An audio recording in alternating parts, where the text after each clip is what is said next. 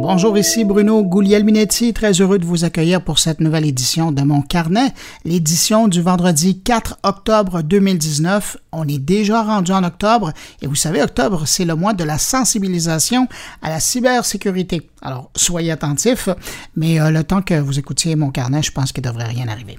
Au sommaire, euh, cette semaine, une rencontre avec euh, François Roberge, c'est le grand patron des boutiques La Vie en Rose, pour parler de logistique, ou simplement dit de tout ce qui se passe entre le clic d'achat d'un produit en ligne et la livraison du produit chez l'acheteur.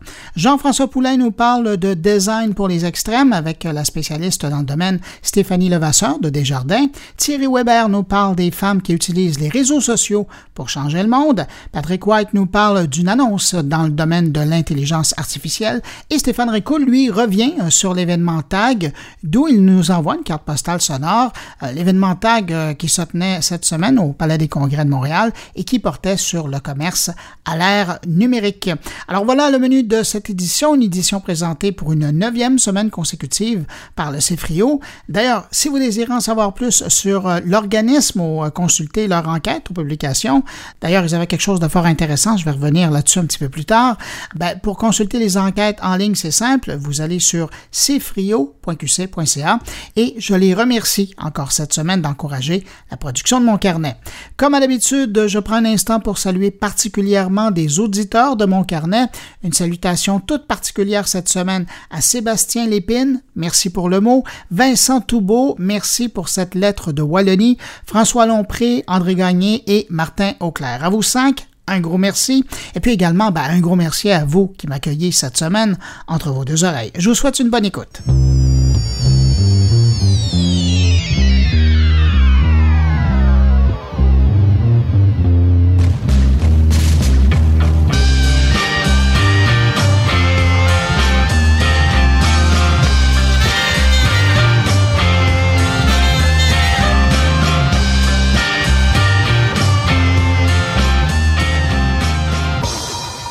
Parlais d'une nouvelle enquête du CFRIO. Ben, je commence cette semaine justement avec le lancement de l'indice du commerce électronique au Québec que vient de publier le CFRIO. Une enquête basée sur les activités de 6000 répondants québécois.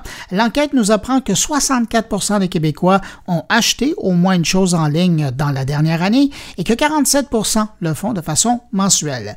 Les cyberacheteurs québécois achètent quoi? Ben, parmi les catégories qui se démarquent, euh, celle des vêtements, chaussures, bijoux, accessoires, ça c'est une catégorie. Ensuite, on trouve la catégorie alimentation, santé et beauté. Et si vous vous demandez pourquoi on retrouve alimentation, santé, beauté, ben, rappelez-vous la dernière fois que vous avez été faire euh, votre épicerie dans un supermarché, il y a souvent des produits de santé et de beauté maintenant dans les euh, grandes superficies. Alors c'est pour ça qu'on trouve tout ça ensemble. Et puis ensuite, la troisième catégorie qui euh, a eu beaucoup de succès auprès des cyberacheteurs québécois, ben, c'est sans surprise l'électronique. Maintenant, qui achète en ligne? Ben, c'est dans la tranche des 18-24 et des 25-34 qu'on retrouve le plus grand nombre d'acheteurs en ligne. On parle respectivement de 81% et de 80% du groupe euh, qui achète en ligne. Les ménages avec enfants et revenus familial annuel de plus de 80 000 font aussi des achats en ligne dans une proportion supérieure à 80% Et si on regarde le palmarès des sites marchands, alors là, pas de surprise, hein, Amazon domine largement dans la plupart des 13 catégories de type de produits. Euh, les seules catégories, dans le fond, où euh, Amazon ne domine pas, c'est parce qu'ils ne sont pas actifs dans le milieu. Je parle de la catégorie voyage et transport et celle de spectacle, sorties et restaurants. Sinon, ben, Amazon laisse la concurrence dans la poussière. Autre information intéressante qu'on retrouve dans cette étude du CFRIO, c'est la perception euh, des acheteurs versus la réalité. Je m'explique. 30% des cyberacheteurs québécois ont eu l'impression d'acheter sur un site américain, alors que dans les faits, c'est plutôt 52% des achats qu'ils ont fait en ligne qui ont été effectués chez un commerçant américain. Faut croire que la géolocalisation d'un site web et changer le .com pour le .ca, ben, ça joue sur la perception des gens lorsque vient le temps de savoir d'où est originaire ce site web-là. Et, finalement, si vous voyez de plus en plus de gens sur leur téléphone cellulaire en magasin, ben, vous n'avez pas tort. C'est probablement parce qu'aujourd'hui, 50% des adultes québécois utilisent leur téléphone en magasin pour chercher des renseignements sur les produits. Et si ça vous intéresse d'en savoir plus sur l'étude, notamment le palmarès des sites marchands dans 13 catégories du commerce en ligne, vous pouvez passer visiter le site du rapport ISEC, donc iceq.cfrio.qc.ca.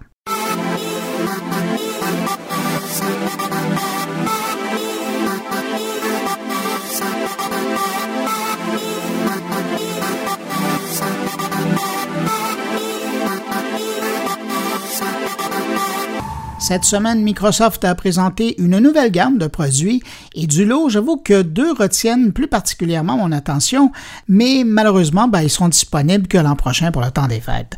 Et vous le devinez peut-être hein, si vous avez suivi l'actualité, je parle de la tablette Surface Neo et du téléphone Surface Duo. Oui, vous avez bien entendu, un téléphone de Microsoft, le géant américain revient dans le monde de la téléphonie, mais cette fois, il propose un téléphone qui devrait connaître euh, probablement un plus grand succès que ses appareils parce que d'une part, il fonctionne avec le système d'exploitation Android, mais deuxièmement, et c'est probablement la grande surprise du produit, il propose deux écrans. Ce que bien des fabricants de téléphones tentent de faire depuis quelques mois avec un peu de difficulté, mais bon, Microsoft a encore un an pour bonifier son téléphone et être sûr qu'il sera vraiment robuste et qu'il sera aussi beau qu'ils nous l'ont présenté lors de la présentation. Même chose avec leur superbe tablette euh, faite sur le même principe donc avec deux écrans baptisés Surface Neo. La tablette, comme le téléphone, semble prometteur et j'ai hâte de voir ce que ça va donner, mais pour ça, il va falloir attendre, comme je vous le disais au début, quelques mois encore pour l'avoir en main, puis quelques mois encore pour l'avoir en magasin, mais bon, ça semble prometteur.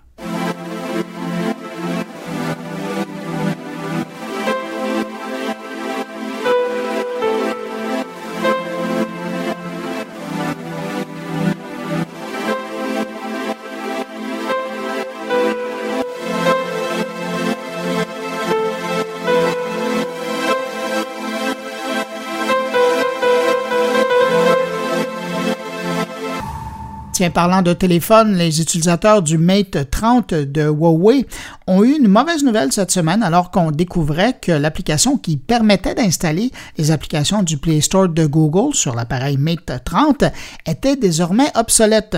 Cette application-là, appelée LZ Play, permettait de contourner l'absence du système Android sur les téléphones de Huawei pour euh, quand même pouvoir installer des applications de Google. Alors, pensez à Chrome, Gmail, YouTube, Google Maps et les autres.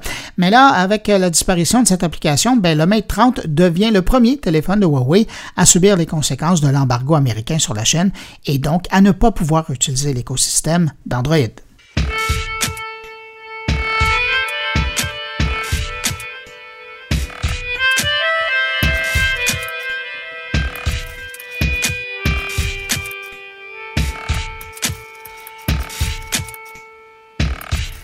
Cette semaine, Google a fait sa part pour tenter de rassurer les internautes en matière de confidentialité des données en annonçant de nouvelles fonctionnalités dans divers services.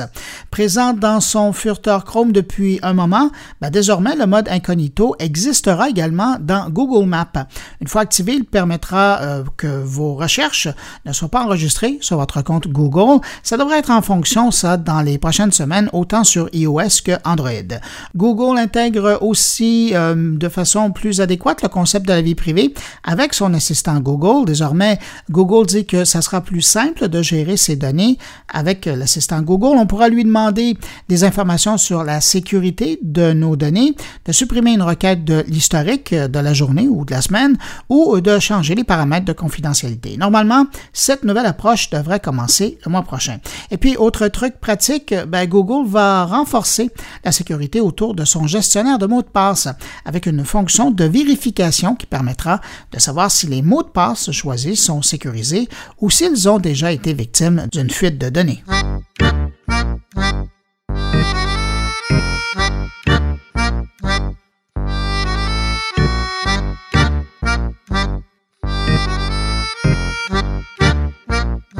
La semaine a été occupée du côté de Facebook également. Je commence d'abord avec cette nouvelle approche de l'entreprise qui veut mieux protéger les données personnelles de ses usagers, ouais, je parle bien de Facebook, en proposant bientôt de crypter sa plateforme de messagerie Messenger à l'image de ce qu'elle a déjà fait avec WhatsApp. Cette approche ne fait pas l'affaire des gouvernements et cette semaine, ben, il y a trois gouvernements qui ont interpellé Mark Zuckerberg pour que Facebook n'aille pas de l'avant avec son projet. Les gouvernements américains, britanniques et australiens demandent de renoncer à crypter l'ensemble des plateformes de bout en bout sans leur garantir d'abord un accès.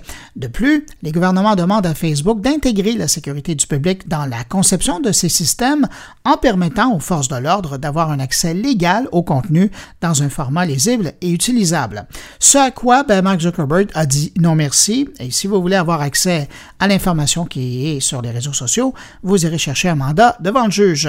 Et euh, d'ailleurs, il en a profité pour ajouter, et je le cite, Nous pensons que les gens ont le droit d'avoir des conversations privées sur Internet et c'est sûrement pas la dernière fois qu'on va parler de ce sujet-là. Sinon, toujours chez Facebook, euh, cette semaine, on a lancé Thread, une application de messagerie qui est dédiée au partage de photos et de vidéos entre amis proches.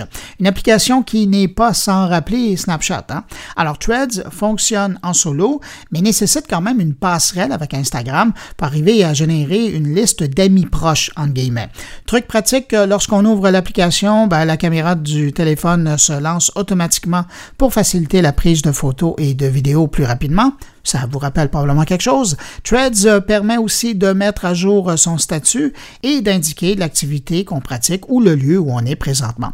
L'application est disponible en format iOS et Android. Et puis tiens, une dernière euh, concernant Facebook. Un groupe de chercheurs universitaires vient de publier une étude intitulée The Economic Effect of Facebook. Et l'étude, faite avec la collaboration de 1769 étudiants, tente à prouver que se priver de Facebook pendant une semaine rendrait moins déprimant mais limiterait l'accès à l'information ou à la désinformation.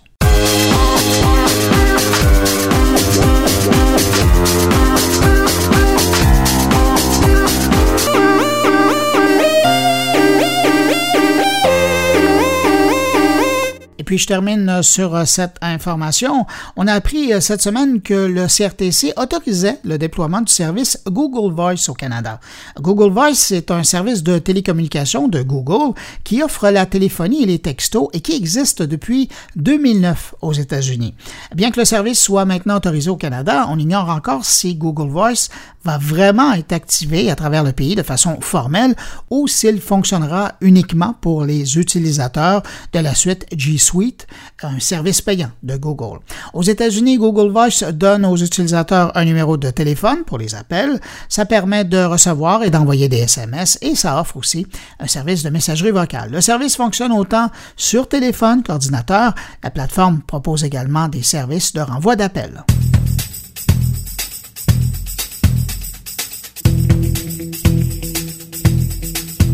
Cette semaine, on a beaucoup parlé de commerce en ligne à Montréal. On apprenait notamment que bien que 85% des commerçants de détail au Québec sont présents sur Internet, ben, il y a seulement 47% d'entre eux qui réalisent des ventes sur le web aujourd'hui. Une donnée qu'on a obtenue en marge de plusieurs activités entourant le commerce électronique au Québec. Lundi, il y avait une conférence sur le défi de la logistique pour les commerces québécois qui veulent vendre en ligne. Et puis mardi et mercredi, il y avait l'événement TAG au Palais des Congrès de Montréal. Pour ce dernier, l'événement TAG je vais laisser mon collègue Stéphane Ricoul revenir sur le sujet en fin d'émission. Et moi, à l'instant, je vais plutôt m'attarder à la logistique. La logistique, simplement dit, c'est tout ce qui doit se passer entre le clic d'achat d'un consommateur en ligne et la livraison du produit chez lui le jour même, le lendemain ou un peu plus tard. D'ailleurs, si vous voulez vous faire une bonne tête sur le sujet, le CFRIO a publié sur le site web du magazine Les Affaires un gros dossier sur le sujet, bien vulgarisé, euh, sur les défis entourant la logistique aujourd'hui. Et pour rédiger ce dossier du CIFRIO, j'ai eu la chance de m'entretenir avec une bonne douzaine d'intervenants dans le domaine, autant des commerçants qui vendent en ligne que des intermédiaires qui gèrent leur entrepôt, euh, leur expédition ou euh, qui font carrément la livraison des colis. De ces rencontres, il y en a une que j'ai particulièrement aimée et c'est une discussion que j'ai eue avec le grand patron de la chaîne de vêtements féminins La Vie en Rose, entreprise qui possède également les boutiques Bikini Village. Alors, pour comprendre le défi de la vente en ligne et tout ce que ça demande comme préparation, dans sa croissance aussi, je vous propose cette rencontre avec François Roberge, le président de La Vie en Rose. Et juste avant de vous faire entendre cette entrevue, je vous préviens, cette conversation n'a pas été enregistrée dans les conditions idéales pour la diffusion, comme j'aime le faire normalement. Mais je trouvais cette discussion tellement intéressante pour comprendre la mécanique qui entoure la vente en ligne que j'ai quand même voulu la partager avec vous, avec la permission évidemment de François Roberge, évidemment. Alors voilà, je vous présente cette rencontre avec François Les ventes en ligne pour euh, la vie en rose, ça représente quoi en pourcentage par rapport à, à ce qui peut se faire en boutique? Ah, ça représente un grand défi. Ah, ça, c'est un pourcentage, ça. oui, je sais, c'est un, pourcentage, un grand défi, c'est un grand pourcentage. Donc, ça représente, euh, aujourd'hui, ça représente à peu près 5 dans la vie, puis quasiment 10 dans le bikini. Là. Et là, si je rentre dans le cœur du sujet, si vous aviez cité trois enjeux stratégiques ou opérationnels qui sont reliés à la logistique du commerce en ligne, euh, ça serait quoi, selon vous? Ben, euh, écoutez, tout est, tout est un peu interrelié, là, mais je vais juste dire une anecdote. Puis on sait que c'est un immense enjeu, là, mais nous autres, en juillet, on est obligé de canceller 6 000 commandes de, de, qu'on devrait fournir euh, pour 600 000 de vente qu'on a perdu en juillet. Ça vous donne une idée que c'est un immense enjeu pour nous autres, là, puis on est en, en grosse période d'investissement. Donc, qu'est-ce qui est dur, moi, je trouve, au niveau, là, qu'est-ce qui est dur, c'est vraiment la gestion des soldes. La gestion des soldes, quand on tombe en solde, c'est euh, souvent, c'est notre, notre troisième pic de l'année. Il y a il y a le Black Friday, le Boxing Day, qui est le premier sol, puis les sols d'été. Quand on tombe en sol, là, ça l'amène un immense achalandage. Ça devient extrêmement dur euh, parce qu'on se tourne tout on a, on a un hybride entre magasin et entrepôt. L'entrepôt et euh, qui est magasin pour pouvoir satisfaire nos clients, là, parce que des fois les sols sont en magasin puis les réguliers dans l'entrepôt. Donc les sols, c'est vraiment une, c'est vraiment quelque chose de casse-tête euh, difficile. Les pics, les pics de volume aussi. Tu sais, on parlait du Black, du euh, Boxing Day, puis de quelques places dans l'année, ça vient extrêmement dur à manager parce que souvent c'est pas permanent, c'est temporaire. Puis aussi euh, la visibilité pour le client, ça c'est quelque chose qu'on doit améliorer euh, au niveau de, du processus d'affaires. C'est en changeant notre plateforme l'année prochaine qu'on va pouvoir avoir un, un, beaucoup plus de contrôle. Qu'est-ce qui se passe? En termes de après la commande. En ce moment, avec notre système, on est très c'est très, très désuet, là, puis il faut absolument améliorer ça pour diminuer justement les pressions customer service, puis euh, les pressions un peu partout. Là. Puis le dernier, ben, c'était le temps d'expédition. Il faut mettre des guidelines pour euh, diminuer ça euh, drastiquement. C'est un peu ça les grands, grands enjeux là, qui fait que euh, ça me chicote. Je reviens sur euh, ce que vous disiez par rapport à, l'expérience client, par rapport au suivi des achats euh, qui sont faits en ligne. C'est quoi les, selon vous, là, parce que j'imagine que vous avez fait de la recherche là-dessus, c'est quoi les attentes puis les besoins des consommateurs, de vos consommateurs, là? Ben, tous les consommateurs, moi je le vois parce que je fais affaire avec Amazon, avec j'achète un peu partout, je vois les ce que les gens veulent savoir, c'est qu'est-ce qui se passe euh, avec leur commande quand, ils viennent de finaliser la transaction financière. OK. Ils veulent savoir les étapes. Puis plus tu leur donnes d'informations, mieux c'est pour diminuer euh, la pression euh, versus ça ça de, de, de, communication avec le bureau chef. Donc c'est bien important, puis que ça soit clair, net et précis. Bon, on est rendu l'entrepôt, elle a été piquée. Elle d'avoir de l'information, ça je pense, une visibilité qui est primordiale pour le client. Puis ça, le sécurise dans son processus d'affaires. C'est vraiment. Puis ça, nous rapproche aussi d'un peu des tendances qu'on doit avoir. Que ce soit, un client web. De toute façon, on réalise aujourd'hui qu'un client web, c'est un client de magasin aussi. C'est un client d'outlet. Le client aujourd'hui se promène partout. Et donc, il faut absolument que les niveaux de standard de service soient pareils. Donc, le web, il faut qu'il soit, euh, qu'on vienne à un moyen euh, de satisfaire euh, dans un délai très rapide. Je dis pas, je, je commence pas à faire la même journée puis le lendemain matin, mais on doit avoir dans les dans les 48 heures, on doit atteindre un objectif au moins de, de facilement 90% d'envoyés. Donc c'est là qu'on doit travailler dans le futur, dans nos structures, puis c'est vrai qu'on est en train d'investir. Est-ce que vous considérez, dans le fond, que votre boutique en ligne, enfin, la vente qui se fait en ligne, c'est un peu comme une Xème boutique dans votre réseau? Ben oui, ben c'est pas que ça. Aujourd'hui, on est dans le mode omnichannel. Ce qui est, ce qui est important, tu un client, puis tu un inventaire. L'inventaire, il est spreadé partout. Okay. Puis il faut le rendre accessible de façon le plus immédiate, le plus rapide possible. Euh, on, puis on sait que les clients se promènent. Donc, c'est pour ça que nous autres, ce qui est important, c'est que le client va en magasin, il l'achète, il l'a tout de suite. Donc, s'il les va sur le web, on ne peut pas le livrer dix jours plus tard. Il faut vraiment trouver un moyen d'avoir une expérience. Donc, d'où l'importance d'unifier une approche, puis aussi d'unifier les messages. C'est comme euh, la communication avec les clients sur le picking, ce qui se passe et tout ça. Puis parce qu'en magasin, effectivement, le temps de réaction, sauf que les gens veulent moins, ils vont de moins en moins en magasin. Ils veulent quand ils vont en magasin, c'est des, souvent des achats spécifiques, ils rentrent, ils achètent, ils repartent. Donc, les gens ne passent plus des journées là. Il faut ajuster notre tir pour améliorer le, le, le le délai. Mais il faut aussi amener aussi des éléments intéressants qu'on n'a pas encore aujourd'hui, comme le pick and store. Moi, je sais pas ça encore. Dans la prochaine plateforme qu'on va faire l'été prochain, on va avoir un pick and store. on va pouvoir, on va pouvoir développer des aspects que le client va pouvoir mieux euh, pouvoir, euh, on pouvoir mieux le satisfaire au niveau de ses besoins. Mais quand vous dites que le temps euh, en magasin, en boutique a diminué, est-ce que vous faites un lien avec le temps en ligne qui a augmenté? Y a-t-il un lien à faire entre les deux? Non, je pense que les gens ont plus d'activités. On sait que 85% de mes gens, 80-85% de mes clientes vont passer un peu de temps sur le web avant de venir. Ils font comme un pré-shopping. Ils peuvent, dans ce processus-là, ils peuvent aller sur le web l'acheter ou ils peuvent dire, OK, ben moi, je vais aller au euh, de la Capitale, puis euh, je vais maintenant, je vais aller chez la vie, puis je vais faire une coupe de place peut-être. Ils se prédéterminent des comportements de shopping avec le web. Il y en a qui font sur le web. Il y a pas de il y en a, tu sais, il y a des 100% web, mais il y, a, beaucoup d'hybrides. Moi, je vois beaucoup dans ma clientèle des gens hybrides qui, euh, qui se promènent aussi, qui sont pas toujours euh, super stables. Donc, euh, c'est ça qui est fascinant. Puis, de toute façon, l'évolution est super rapide au niveau mm-hmm. du, du, comportement du client. on a connu dans les cinq dernières tellement de changements, puis je pense que dans cinq ans, on va en avoir encore d'autres. Je reviens, parce que vous l'avez abordé rapidement, la réduction du cycle de la commande jusqu'à l'arrivée euh, à la livraison euh, chez, les gens. J'imagine que ça a un impact sur les fonctions logistiques dans votre entreprise. C'est quoi les conséquences euh, au, niveau de, de, de, vos opérations? Parce que je vous entendais, là, vous voulez réduire le temps entre les deux actions. Là. Oui, ben c'est parce que c'est certain que moi, click to door, je sais pas, euh, tu sais, c'est pas quelque chose que je veux euh, pour l'instant. Moi, 95% de mes ventes, euh, mais puis 95% de mes profits viennent d'un magasin. C'est certain que je commencerai pas à investir des, des sommes faramineuses pour pouvoir faire du click to door, de, de faire le livrer la même journée ou le lendemain matin, parce que ça a un coût important. Puis je pense qu'on peut trouver un hybride entre les deux. Si nous on vise 48 heures, euh, ça sera déjà un, fait d'armes exceptionnel. Puis après ça, progressivement, on verra comme la grande région de Montréal, si mon entrepôt est là, on pourra peut-être commencer à faire euh, des, des, des, approches. Mais il faut l'autre côté aussi, il ne faut pas oublier que les gens aussi vont de plus en plus regarder aussi le côté de l'approche l'empreinte carbone, les, les mhm, mhm. qu'est-ce que fait. C'est beau d'avoir des, des, des, des, autos, puis ici, des, tout ça, mais il faut voir un mélange. Puis moi, je pense aussi, j'ai un réseau quand même de, de 250 magasins au Canada, donc j'ai comme la capacité aussi de pouvoir, euh, si les gens veulent pas avoir, de, de, de servir de ces réseaux-là pour faire que des échanges, des retours, des pickings, tu sais, ou même de un jour, moi je veux que mes magasins, tous mes magasins soient un entrepôt pour le web et pour les clients des autres magasins. Donc ça c'est donc de rendre l'inventaire le plus fluide possible pour tout le monde. Ça, il faut investir. Puis ça, ça, ça va faire une différence après ça sur le, le, le, customer service. Parce que les gens vont pouvoir voir où est-ce qu'il y a l'inventaire. Donc, tu donnes la capacité. Donc, tu sais, ils vont, ah, il à Moncton, je, je, je, faut y aller à Moncton. Moi, chercher, je suis à une heure de, route. Tu comprends? Il y a des, il y a des moyens qui, euh, qui vont s'en venir avec nous autres. Euh, il y en a beaucoup qui investissent moment comme des, des malades sur l'infrastructure logistique, l'entrepôt pour pouvoir. Mais on est toujours, il y a toujours un défi de loi de 20-80. 20 de tes styles représentent 80 de tes ventes. Puis 80 de ton inventaire représente 20 donc qui ne tourne pas. Donc là, tu prends des risques parce que tu ne sais jamais ce qui va marcher. Puis là, tu commences dans ton entrepôt avec des inventaires astronomiques qui ne bougent pas.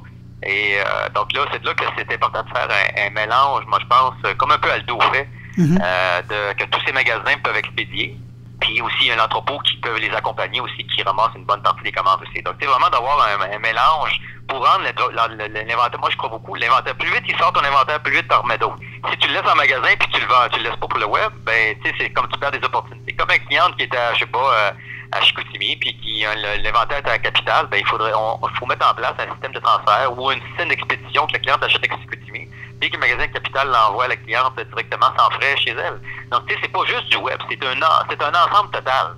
Je, suis curieux, dans les faits, le, traitement des commandes, est-ce que c'est automatisé ou est-ce que c'est encore euh, manuellement? Vous avez des gens en entrepôt ou en boutique qui font le packaging et l'envoient? Non, non, non, c'est tout, tout, manuel. Il n'y a personne. Euh, on, on s'en va avec. On, toi, à partir du mois d'octobre, on va avoir un potoir euh, donc là, on est en train d'installer euh, des, on va avoir des Motrex, on va avoir des appareils électriques pour commencer, tu sais, pour pouvoir ramasser 100 mhm. commandes à la fois sans se promener. On s'en va vraiment vers puis des potoirs avec des, des, des systèmes, puis peut-être un autobagger qu'on va assez de vraiment, on est en train de mettre en place des systèmes pour euh, augmenter la cadence avec un chiffre de jour un chiffre de nuit, puis peut-être après ça un chiffre de week-end. Donc ça va te permettre de, de fonctionner, euh, d'augmenter la capacité puis on, est, on va puis d'automatiser une partie du processus, même l'emballage, puis la fermeture de l'expédition, etc. Mais on le fait par étapes parce que c'est bien beau de mettre ça en place, mais vous savez, il y a des, j'ai des pics qui s'en viennent encore. Le Black Friday s'en vient, puis le, Boxing Day s'en vient, tout ça. Donc je veux c'est certain qu'il faut mettre les, faut mettre les bons éléments en place, mais je vois que quand on mélange technologie, nouveaux procédés, employés, tout ça, c'est pas toujours évident. Et l'expérience d'envoi, parce que vous le disiez, puis je vais en profiter parce que je trouvais ça intéressant ce que vous disiez, euh, euh, dans le fond, l'expérience qu'ils vont avoir en ligne, vos clientes, c'est la suite de l'expérience en boutique. Donc, j'imagine que le packaging, l'expérience quand elles vont recevoir le paquet, faut que ça soit quelque chose qui ressemble à l'expérience qu'ils auront en magasin. Oui, c'est pas mal. On a de travailler pour que ça soit similaire. C'est certain qu'il y a des défis logistiques aussi. On sait que euh, on voit que tout le monde, on, parce que on, ici, je vois que mes employés, moi j'ai 225 employés au bureau chef, puis majoritairement des femmes, puis je vois les commandes rentrer, que ce soit des Zara, H&M, Simon et tout ça. Et tu vois que dans la mer, peu importe les joueurs Amazon, il y a une migration. Il y a, pas tellement longtemps, il y a un an et demi, tout le monde était en bois. Et là, on s'en va tout vers des sacs parce qu'on a compris que euh, quand tu Post Canada, quand c'est des sacs, ils sont pas capables de mesurer la volumétrie exacte du sac. donc, donc il y a une économie de, de 15, 15, euh, de 15 euh, sur le transport. Donc là, tu vois, autant tout le monde est en boîte, tout le monde, mais oui, effectivement, mais il reste quand même que l'emballage, la, manière que c'est traité, tout ça, c'est important. Mais de l'autre côté, il y a un message écologique. Aussi, il faut travailler. C'est plein de petits aspects. Il n'y a pas une ligne directrice.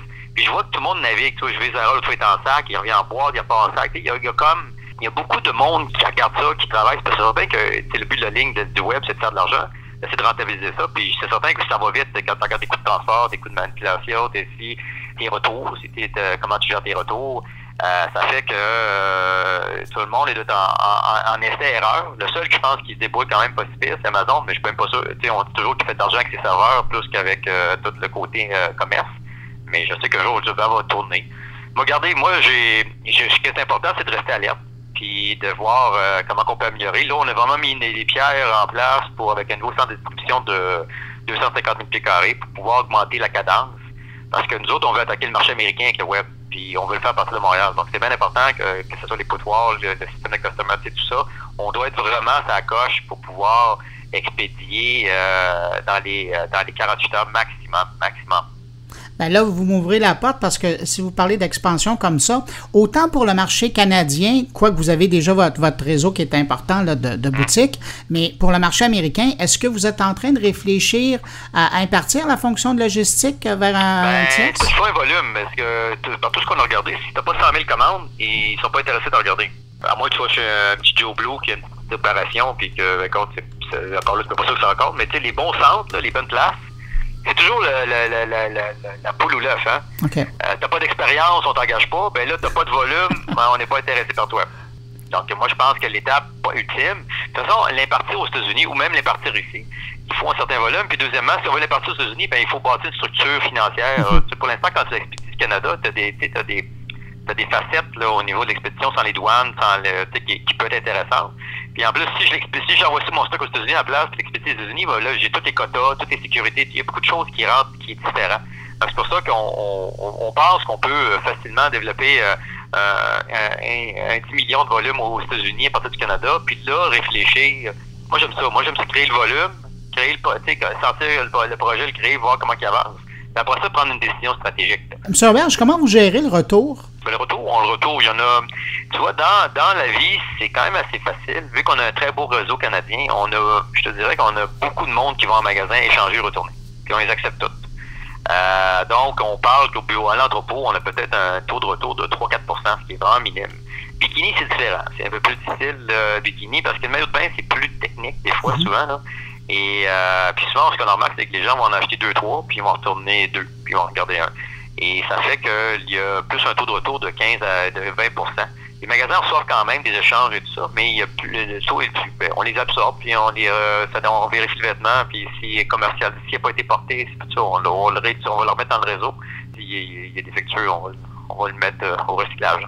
En terminant, je suis un peu curieux de savoir parce que, bon, vous regardez ça d'un œil, même si c'est pas une grande partie de, vos affaires que vous faites en ligne, mais quand vous regardez ce qui se fait ailleurs euh, et vous comparez ce qui se fait ici, puis particulièrement ce que vous, vous faites, euh, est-ce que vous auriez des souhaits à partager à des décideurs économiques ou politiques euh, qui s'intéressent à la question de la logistique, du commerce électronique? Écoutez, souvent, on est y a tout le monde. Le défi qu'on a là-dedans, c'est qu'on travaille tous tout seul et un peu isolés. Hein on a fait, fait un petit, une, petite, analyse avec le CFRIO. on a fait une, équipe pour analyser justement la, logistique du côté com.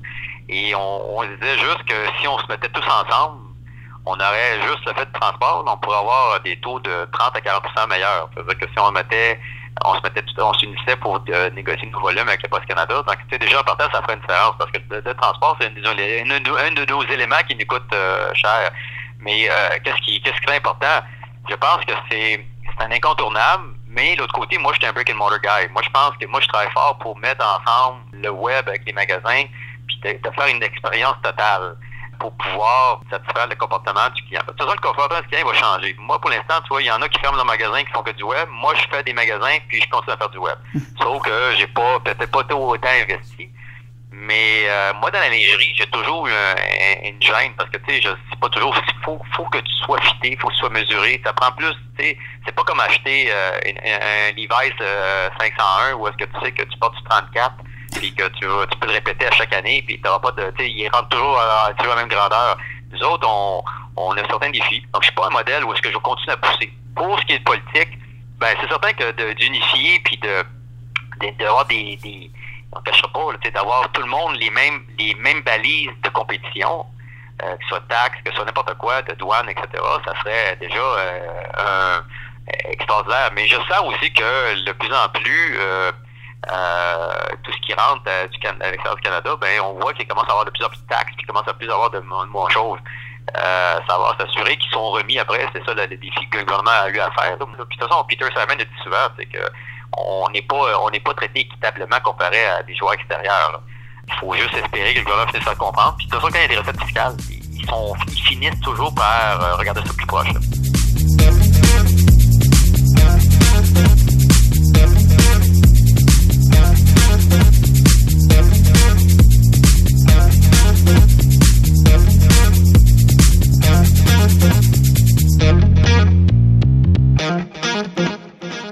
C'est le temps d'aller rejoindre Jean-François Poulain. Salut Jean-François. Bonjour Bruno.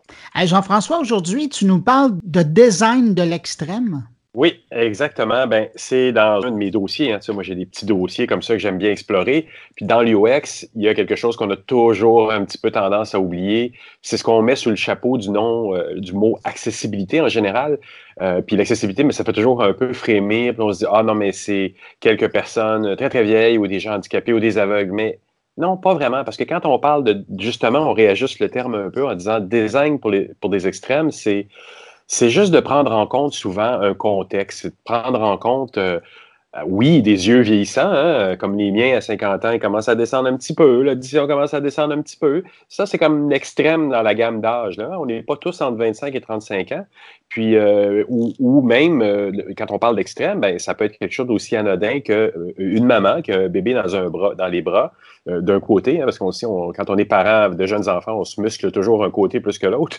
Et de l'autre côté, tu as l'app que tu utilises juste d'une main, euh, de la gauche ou de la droite. Mais ça, c'est un contexte d'extrême à laquelle on, oublie toujours de penser. Et ça, c'est quelque chose qui, par le passé, était plus ou moins populaire, mais commence à prendre de l'importance? Oui, bien, comme je disais, je pense que c'est quelque chose qui était considéré comme euh, c'est le truc que tu vas faire si tu as le temps. Hein, c'est un peu en bout de ligne. Mais c'est ça, c'est un peu triste, mais c'est ça dans le design, euh, comme, comme dans le design des villes, on met des, des, bouts de trottoir qui descendent, mais c'est beaucoup plus large que ça, l'accessibilité. Ils ont euh, des spécialistes à, STM que pour ça, que pour la signalisation, que pour la façon qu'on qu design les stations de métro. Puis là, tu vois, quand on parle d'accessibilité et de STM, on va se dire, ah, c'est les, les, les ascenseurs. Mais c'est beaucoup plus que ça. C'est les, petits, euh, les petites zones jaunes euh, oranges qui sont sur le bord du métro avec les petits points. Ben ça, c'est un design pour les extrêmes, pour les gens qui, avec une vision moins bonne, vont peut-être le sentir plus avec le pied avant de se faire frapper ou de tomber dans la rail de métro. L'équivalent dans le numérique de ça, ben, c'est de prendre compte du contexte d'utilisation. C'est de se dire, il y a des gens, euh, l'extrême, ça peut être un entrepreneur qui est à longueur de journée à l'extérieur pour qui je vais designer une app dont le design va devoir être adapté à, une lumière crue qui arrive sur l'écran constamment. Ça, c'est un design de l'extrême aussi. Puis pour faire ça dans l'UX, ben, le mieux qu'on peut faire, c'est de bien euh, connaître nos utilisateurs. Alors, cette semaine, pour parler du design de l'extrême, j'aime bien l'expression. Euh, puis surtout, c'est que ça règle bien les problèmes à des gens qui sont dans des situations particulières. Tu as parlé à qui? Ben, j'ai parlé à Stéphanie Levasseur, qui, euh, qui est chez Desjardins, hein, qui est une experte en accessibilité numérique, justement. Et euh, ben, c'est tout à l'honneur de Desjardins parce qu'ils ont, ils ont plusieurs personnes comme ça. Et Stéphanie en est vraiment la meilleure représentante chez Desjardins de l'accessibilité numérique. Ben, merci Jean-François. Tu vois, une fois de plus, euh, cette semaine, tu nous permets d'aller visiter un autre thème dans le monde du design qui va plaire probablement à notre auditeur qui nous a envoyé un courriel de Belgique qui adore tes segments. Jean-François, merci pour cette semaine, puis on se retrouve la semaine prochaine. Merci beaucoup, Bruno. Bonne semaine. Salut, au revoir. Bye. Dans le fond, le design pour les extrêmes, c'est un peu comme euh, l'approche Mobile First euh, qui a débuté euh, en 2011 avec le lancement du livre, où on doit faire les interfaces pour la plateforme où il y a le plus de contraintes, donc la plateforme la plus petite. Donc, c'est un peu la même idée, c'est de faire des solutions numériques pour les utilisateurs qui ont les besoins les plus extrêmes, les plus importants. Parce qu'au fin de compte, euh, tout le monde va en bénéficier. Si on fait des textes qui sont lisibles, par exemple pour des personnes âgées qui ont des problèmes de vision, il n'y a pas un jeune qui va se plaindre que le texte est trop facile. Donc, au bout du compte, on ramasse, ça permet d'élargir la portée, l'accès à l'information, au contenu numérique. C'est une bonne idée, effectivement. Je pense que ça a changé beaucoup notre métier quand on a commencé à considérer, quand on a, on a vu effectivement cette publication-là, puis je ne voudrais pas dire une mode, parce que je pense qu'on est toujours resté là-dedans depuis ce temps-là. On développe en pensant au mobile, en partant. On le dit, mais on ne le fait pas tous. Je pense qu'on est plus en mesure de voir mieux nos trucs quand on le fait sur euh, grand écran, mais on se straint toujours à revenir à penser à mobile. Comment tu les définis, les extrêmes, dans, dans ce cadre-là? Comment on, comment on fait pour mettre en place dans une, dans une pratique de, dans, dans, du design, dans du design orienté numérique, comment on fait pour mettre ça en place? Puis quelles sont les ressources qu'on peut aller chercher pour, pour faire ça? Ben, en fait, euh, chez Desjardins, on a développé euh, une méthodologie de travail qui fonctionne vraiment super bien. D'ailleurs, euh, il y a un organisme de personnes handicapées, handicapées visuelles qui a audité plus de 967 Québécois dernière. Puis Desjardins.com est dans le 1,5 des sites les plus accessibles au Québec. Euh, donc, ce qu'on fait, c'est que tout au long de la chaîne de réalisation, du prototypage jusqu'à la programmation, chacun a des responsabilités, a des choses à faire pour que c'est un peu comme une course à relais, dans le fond, de développement web. Quand je passe le ballon, le, le ballon ou le bâton à mon coéquipier, faut qu'il y ait toutes les informations dont il a besoin pour poursuivre le travail. Donc, par exemple, euh, l'ergonome en amont va identifier les images qui sont... Euh, donc, dans le fond, la, méthodologie consiste à euh, intégrer l'accessibilité tout au long du processus de développement. Par mhm. exemple, lorsque l'ergonome en amont va faire ses prototypes, il doit documenter aussi des choses qui vont aider les rédacteurs les intégrateurs à faire leur partie de travail. Euh, par exemple, si j'ai une image, ben, l'ergonome va dire, OK, cette image-là, elle est significative. Donc, le rédacteur va savoir qu'il faut un texte. Puis quand l'intégrateur va programmer la page, il va avoir toutes les informations dont il a besoin pour faire son travail. Donc, c'est vraiment d'intégrer ça au fur et à mesure qu'on avance dans le projet pour pas se retrouver à la toute fin, par exemple, en programmation où on fait, oups, j'ai une image, est-ce qu'il faut un texte? Mhm. souvent, c'est les, les, intégrateurs qui vont improviser, qui vont créer eux-mêmes les textes. Donc, ça fait quelque, un rendu qui n'est pas nécessairement compréhensible pour les personnes aveugles. Euh, il y a moyen, parce qu'on parle même d'ergonomie du code source, quand on parle de, de, code pour les personnes aveugles, parce que l'interface des personnes aveugles, c'est le code. Si on va avoir une très bonne ergonomie du code source, il faut la prendre en charge en amont. Puis l'ergonome, normalement, a les outils nécessaires pour bien, euh, bien euh, supporter ça dans le fond.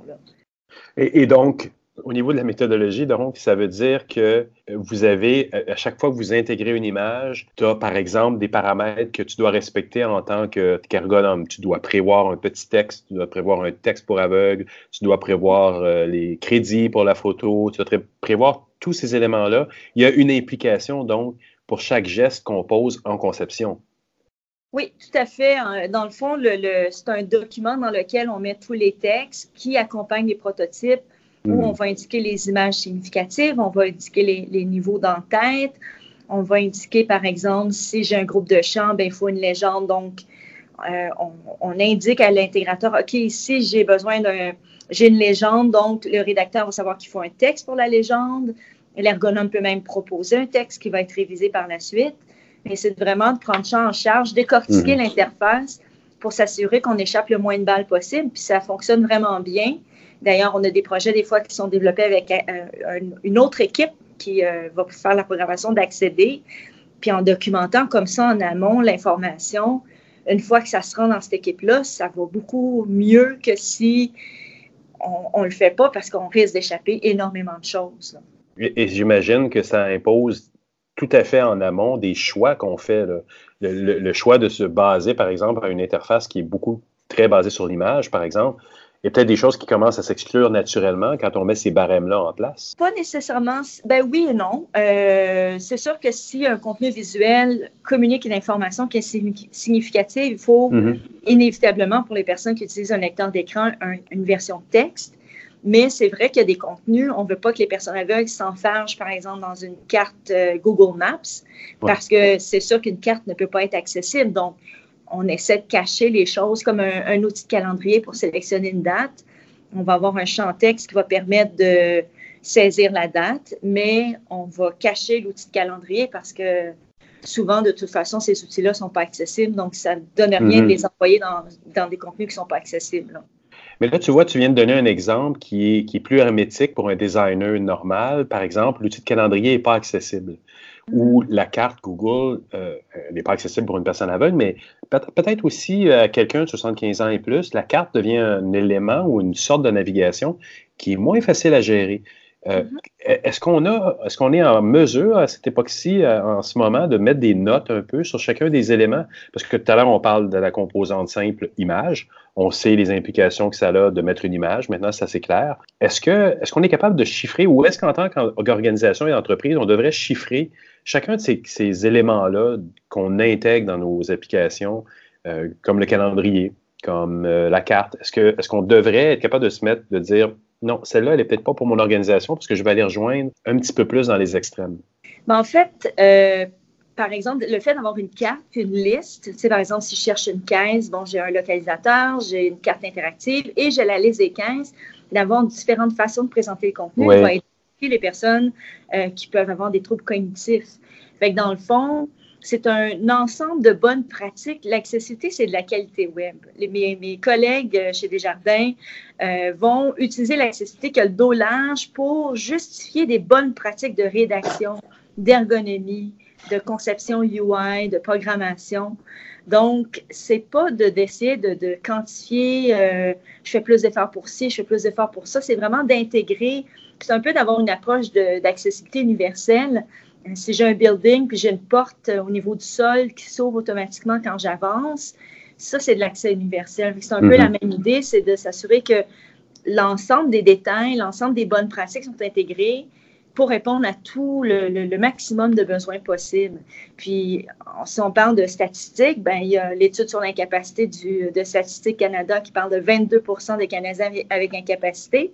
Ça, c'est vraiment la base parce que c'est des gens qui se. C'est énorme, hein? Ben, qui se considèrent suffisamment euh, impactés pour dire OK, moi, j'ai une incapacité.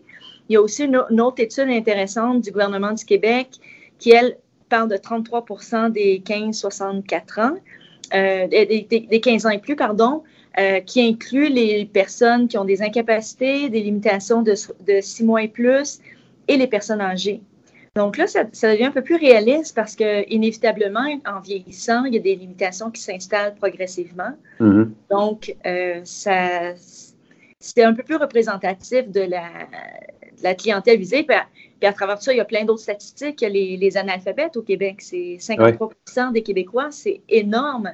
dès qu'on a un site, dès qu'on a un site grand public, si on ne fait pas attention à ça, qu'est-ce qu'ils vont faire? Bien, ils vont nous appeler, ils vont devoir se déplacer euh, dans nos locaux parce que ce qu'ils utilisent en ligne, ils ne peuvent pas l'utiliser. Donc, il faut vraiment faire attention à ça.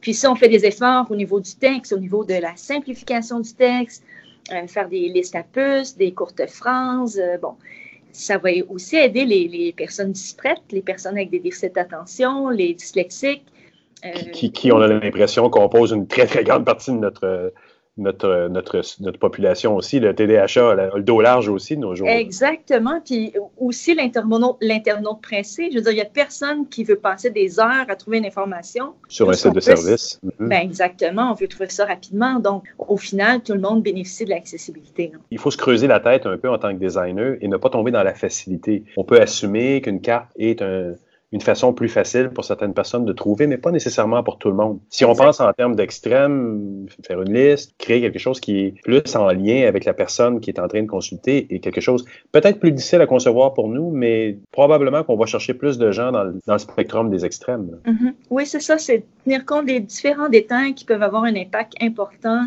euh, pour euh, comprendre, utiliser, percevoir les contenus numériques, puis au final, tous les autres vont en bénéficier aussi. De la façon dont je t'écoute parler, quand on regarde les statistiques comme ça, on a l'impression que de population dite euh, normale, entre guillemets, extrêmement, était extrêmement limitée. On, est, on est 20% à avoir une vision parfaite, avoir une audition parfaite, mm-hmm. être capable de lire dans toutes les conditions c'est extrêmement limité. Après, nous, en tant que designers ou des gens qui concevons des sites web, qui sommes tous des universitaires à peu près dans la force de l'âge, on en oublie ces facteurs-là, de plus jeunes, plus vieux, handicapés, tout ça. C'est pas dans nos considérations nécessairement quotidiennes. On le considère comme quelque chose que si on a le temps de faire, on va faire au niveau de l'accessibilité, mais ça doit être dans le, dans le, dans le centre même de nos considérations. Oui.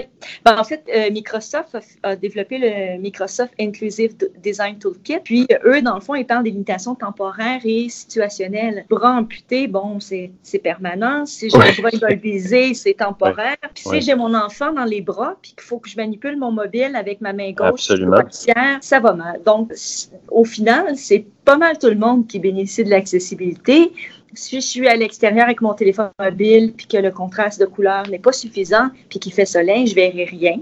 Exact, exact. Si j'ai pas de sous-titres à mes vidéos, puis que j'ai pas d'écouteurs ou qu'il y a trop de bruit, bon. Eux comme toi, à travers ça, oui, c'est ça. Donc, tu ajoutes, mm-hmm. tu dis, c'est le contexte, ajoute un niveau d'extrême que ce soit l'environnement, le, soleil dans l'écran, le son dans nos oreilles, le bébé dans nos bras, euh, c'est toutes des considérations, effectivement, que les gens ont toujours l'impression de concevoir dans nos, dans nos milieux, je pense, pour un, monde parfait. Je suis debout euh, dans une salle moyennement éclairée, euh, je ne suis pas dérangé, je peux me concentrer. C'est jamais, on le vit tous, c'est jamais comme ça que ça se passe. Puis il y, a moyen de, concevoir quand même des solutions numériques qui sont intéressantes esthétiquement ou au niveau de l'interaction, même si c'est accessible, c'est pas c'est pas parce qu'on fait des solutions numériques accessibles qu'on doit euh, obligatoirement faire quelque chose de fade ou euh, euh, pas intéressant au niveau visuel. Donc, au contraire, c'est juste un, niveau de qualité, comme je disais, qu'on ajoute à notre solution numérique. Là.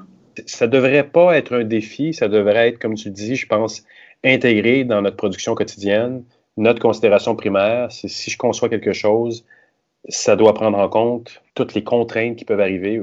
L'accessibilité chez euh, Apple, c'est un, de leurs euh, piliers depuis des années. Et puis pourquoi les solutions sont si appréciées, sont faciles à utiliser? Exact. Parce que c'est simple. Stéphanie, je te remercie beaucoup pour cette entrevue. Ça m'a fait plaisir. Merci.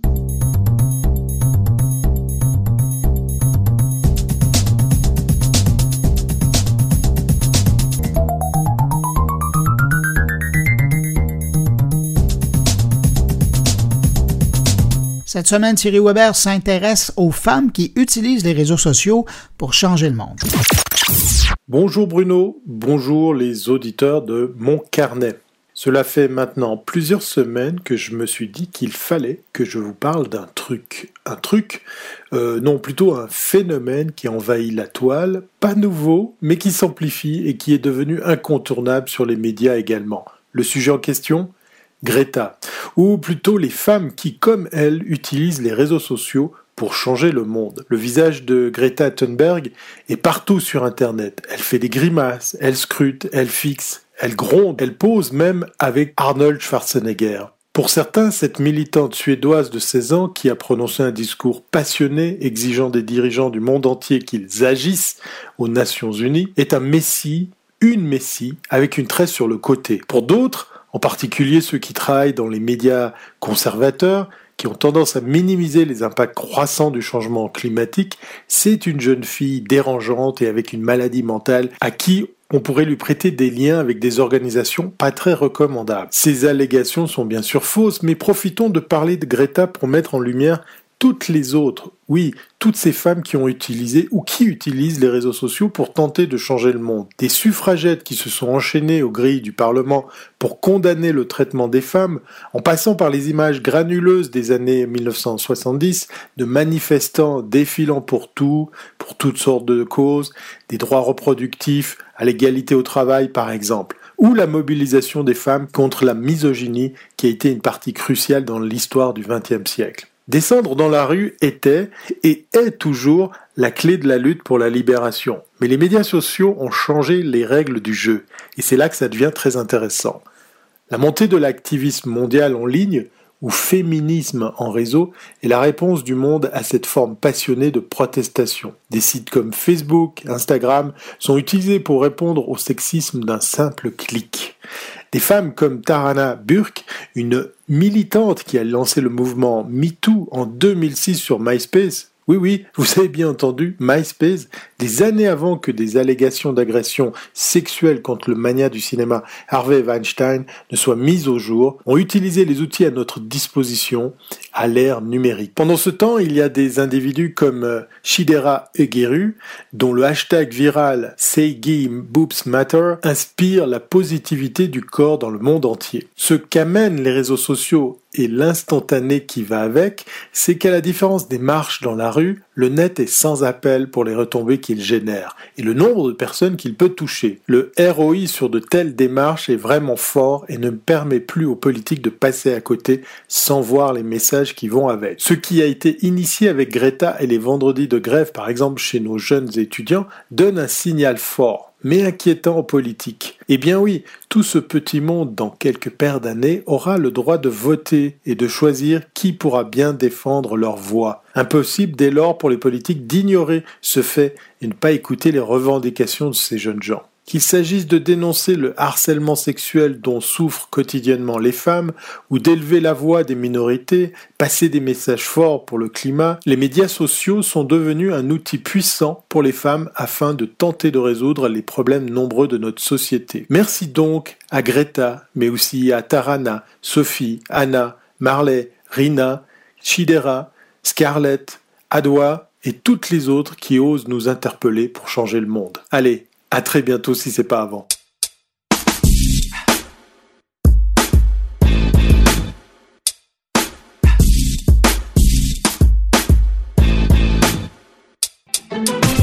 Patrick White revient cette semaine sur une annonce qui est passée sous le radar dans le monde de l'intelligence artificielle. On parle beaucoup euh, de Montréal comme plaque tournante mondiale euh, de l'intelligence artificielle et il y a une annonce importante qui est un peu passée sous le radar cette semaine. C'est une start-up montréalaise, une petite entreprise qu'on appelle une jeune pousse, qui a levé 2 millions de dollars américains pour transformer le monde de l'éducation, évidemment, via des outils de tuteurs pédagogiques. Et donc, c'est presque 2,6 millions de dollars euh, canadiens.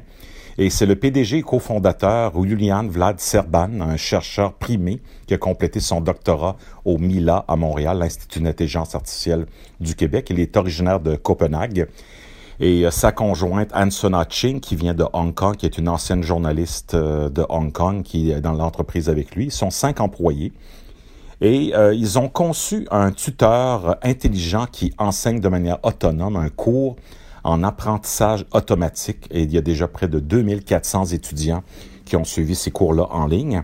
Et les cours offrent entre autres des conférences de professeurs, dont le scientifique de renom Yoshua Bengio, qui est basé à Montréal, euh, et qui est un spécialiste mondial de l'intelligence artificielle. Donc, l'idée de ce projet-là, euh, la compagnie s'appelle Corbit, K-O-R-B-I-T. L'outil s'appelle Corby.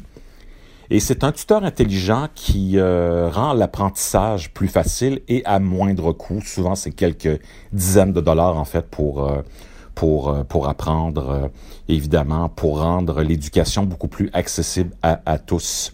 Donc, cette, euh, cette, ce 3 millions de dollars-là, ben, il a été financé par le milliardaire, et philanthrope Vinod Koshia, qui a déjà fait don de plusieurs millions de dollars dans le domaine de, de l'éducation. Euh, on pense que ces tuteurs-là d'intelligence artificielle vont améliorer l'accessibilité, l'égalité en enseignement. Et c'est un moyen aussi de transformer, de démocratiser l'éducation. Donc, des cours euh, qui vont permettre, entre autres, euh, d'étudier euh, les changements climatiques et bien d'autres sujets. et évidemment, ça va s'offrir en plusieurs langues également. Donc, la plateforme Corby existe déjà. ça, c'est important. Et évidemment, il y a Joël Pinault de Facebook qui est impliqué dans ce projet-là, Aaron Courville du MILA, Laurent Charlin du HEC Montréal, qui, eux, offrent des conseils scientifiques, mais également, ils enseignent aux nouveaux étudiants les notions de base de la plateforme Corby. Donc, euh, je pense que c'est une bonne nouvelle. Hein? 2400 étudiants qui sont déjà inscrits. Une entreprise qui est à Montréal en raison des conditions intéressantes euh, financièrement. Également le coût de la vie qui a été euh, présenté comme un argument pour conserver l'entreprise ici à Montréal. Et le fait que la métropole québécoise devient assez rapidement une, un hub mondial dans le domaine de l'intelligence artificielle. Donc, il y a une masse critique de chercheurs et de gens, et de gens qui bâtissent des applications en IA à Montréal. Et euh, les, les, enseignements euh, des tuteurs vont se faire en anglais, en français, en espagnol, en hindi, en arabe, en chinois traditionnel et en chinois simplifié. Donc, c'est déjà intéressant. On peut aller sur le site de Corbit pour voir des vidéos, des conférences sur les cours d'apprentissage euh, automatique. Et en ce moment, il y a des cours sur les sciences des données, donc le big data, offert par le tuteur intelligent. Euh, évidemment, la santé publique, il va y avoir des cours là-dessus. Euh, le changement climatique, évidemment, c'est des cours qui vont suivre très, très bientôt. L'idée, donc, finalement, pour, pour résumer, c'est d'offrir un enseignement personnalisé de qualité partout à travers le monde. Et au cours des cinq prochaines années, on pense que les changements climatiques vont vraiment euh, amener beaucoup plus de personnes à s'instruire pour sauver la planète et lutter pour la justice climatique.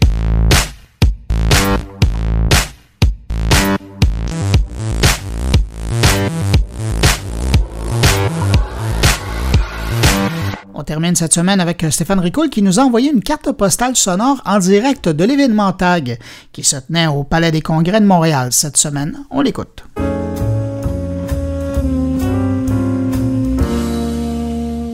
Une carte postale d'une destination pas si éloignée que ça parce que j'ai passé les deux derniers jours au Palais des Congrès de Montréal pour l'événement TAG. TAG, qui est le nouveau nom de l'événement e-commerce Québec organisé depuis 2014 par le CQCD un événement qui coïncidait, et ça n'a pas été souligné, mais tout de même, je me permets de le faire, qui coïncidait avec le 25e anniversaire de la naissance du World Wide Web. Donc, un événement durant deux jours où on a été bombardé de chiffres, des chiffres qui n'ont pas tant évolué au cours des dix dernières années, des chiffres qui font encore état d'un certain manque de pénétration du commerce électronique au sein des détaillants, puisque 53% d'entre eux n'ont toujours pas de site web transactionnel, mais 85% ont un site web tout de même. Un des chiffres qui m'a étonné a été euh, annoncé par Détail Québec, comme quoi il semblerait que 40% des détaillants sondés, donc ils en ont sondé 721 au total, envoient tout leur commerce électronique en sous-traitance parce que 70% d'entre eux n'ont pas d'employés dédiés au commerce électronique et mettent la faute sur la diversité grande, on va dire, des appellations en commerce électronique qui, selon Détail Québec, pourraient freiner même l'essor du commerce électronique. Pourtant, il y a plus d'une vingtaine de programmes d'enseignement en commerce électronique. Que voulez-vous? C'est la vie, faut faire avec. Le gouvernement, le ministère de l'économie, euh, allié avec Export Québec, annonçait également une mission dédié au commerce de détail et à l'innovation pour réinventer le futur du commerce de détail à Shop Talk du 22 au 25 mars 2020. Donc, avis à ceux qui voudraient euh, s'enregistrer. C'est beaucoup de rencontres d'affaires et c'est surtout la mise en valeur de l'écosystème québécois en matière d'innovation, de technologie et de développement durable, histoire d'essayer de développer le marché américain. Conférence que j'ai trouvée extrêmement intéressante, c'est celle de Cascade, qui nous faisait état euh, du marché de l'emballage carton euh, dans le domaine du commerce électronique, où il nous disait que 11% simplement des gens étaient satisfaits de la livraison dans le sens où souvent les produits achetés arrivaient brisés parce que le carton avait été comme magané en quelque sorte et 58% d'entre eux allaient même jusqu'à considérer que dorénavant, ils allaient acheter ailleurs parce qu'ils étaient simplement pas satisfaits de l'emballage. Euh, allusion a été faite également à la journée de vendredi passé, qui était la journée pour la planète, euh, la grosse manifestation qu'il y a eu à Montréal, puisque 48% des milléniaux et 50% de la génération Z portent une attention toute particulière à la protection de l'environnement, mais aussi aux emballages recyclés et recyclables. Et l'exemple qui a été donné, en fait, deux exemples qui étaient intéressants. Le premier exemple, c'était la marque Ted Baker, qui réutilise un tiers de ses boîtes systématiquement. Et l'autre exemple, c'était IKEA. Alors, pour un produit simplement, qui était un bureau, il livre un bureau dans une boîte et la boîte peut servir de chaise pour le bureau. Donc là, il n'y a même pas de recyclage ou de récupération. Là, c'est de la réutilisation carrément de l'emballage. On a eu le droit également, comme à chaque année, au dévoilement des chiffres de l'indice de commerce électronique du Québec fait euh, par le CIFRIO avec 64% euh, des adultes qui magasinent en ligne ou qui achètent en ligne pour un panier moyen de 293 dollars, qui est en augmentation par rapport à l'an passé de 19 dollars. Euh, fait cocasse, c'est plus d'hommes qui magasinent que de femmes. Euh, je me permets de dire fait cocasse puisque Claire Bourget, qui annonçait les résultats, en a rigolé elle-même. 59% des femmes qui magasinent versus 69% des hommes. Et Amazon, Amazon, Amazon toujours champion, une destination de magasinage en augmentation de 12 points de pourcentage avec 26 des achats globaux qui ont été faits en ligne et 17% des dépenses en ligne, une augmentation cette fois-ci de 2 points de pourcentage. Parmi les autres chiffres intéressants qui nous ont été donnés, mais cette fois-ci pas par le CFRIO, c'est l'augmentation du nombre de Canadiens qui préfèrent commander directement auprès du fabricant. Ils sont rendus 26% en 2019. En guise de conclusion, je parlais du géant Amazon tantôt, il y a aussi le géant Alibaba qui faisait une allocution. Alibaba, au chiffre absolument astronomique de 853 milliards de dollars de vente, de plus de 10 millions de petites entreprises qui vendent à travers leur plateforme, bah, Alibaba invitait les détaillants québécois à monter sur la plateforme pour pouvoir investir le marché chinois, leur ouvrir les portes au marché chinois. Et Alibaba a ça de bien qu'il accompagne le détaillant sur sa plateforme. Il peut même l'aider financièrement à travers différents outils. Donc, c'était une invitation de Alibaba. Sur ce, bonne réflexion.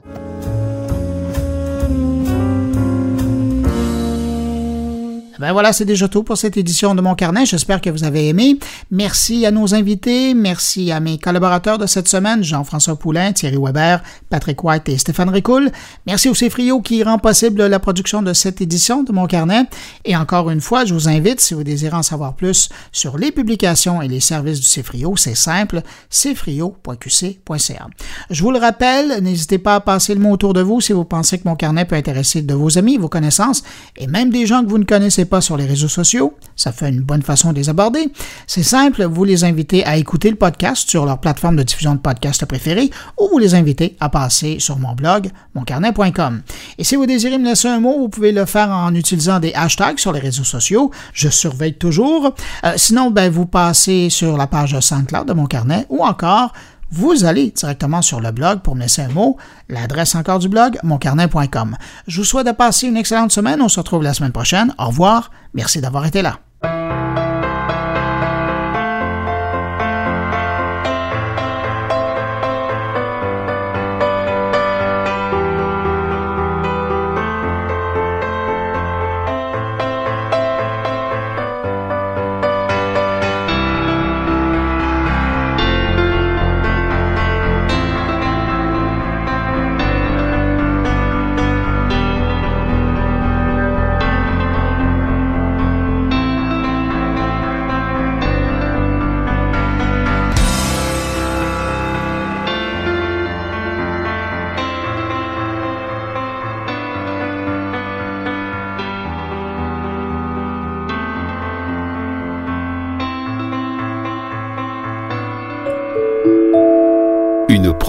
goulielminetti.com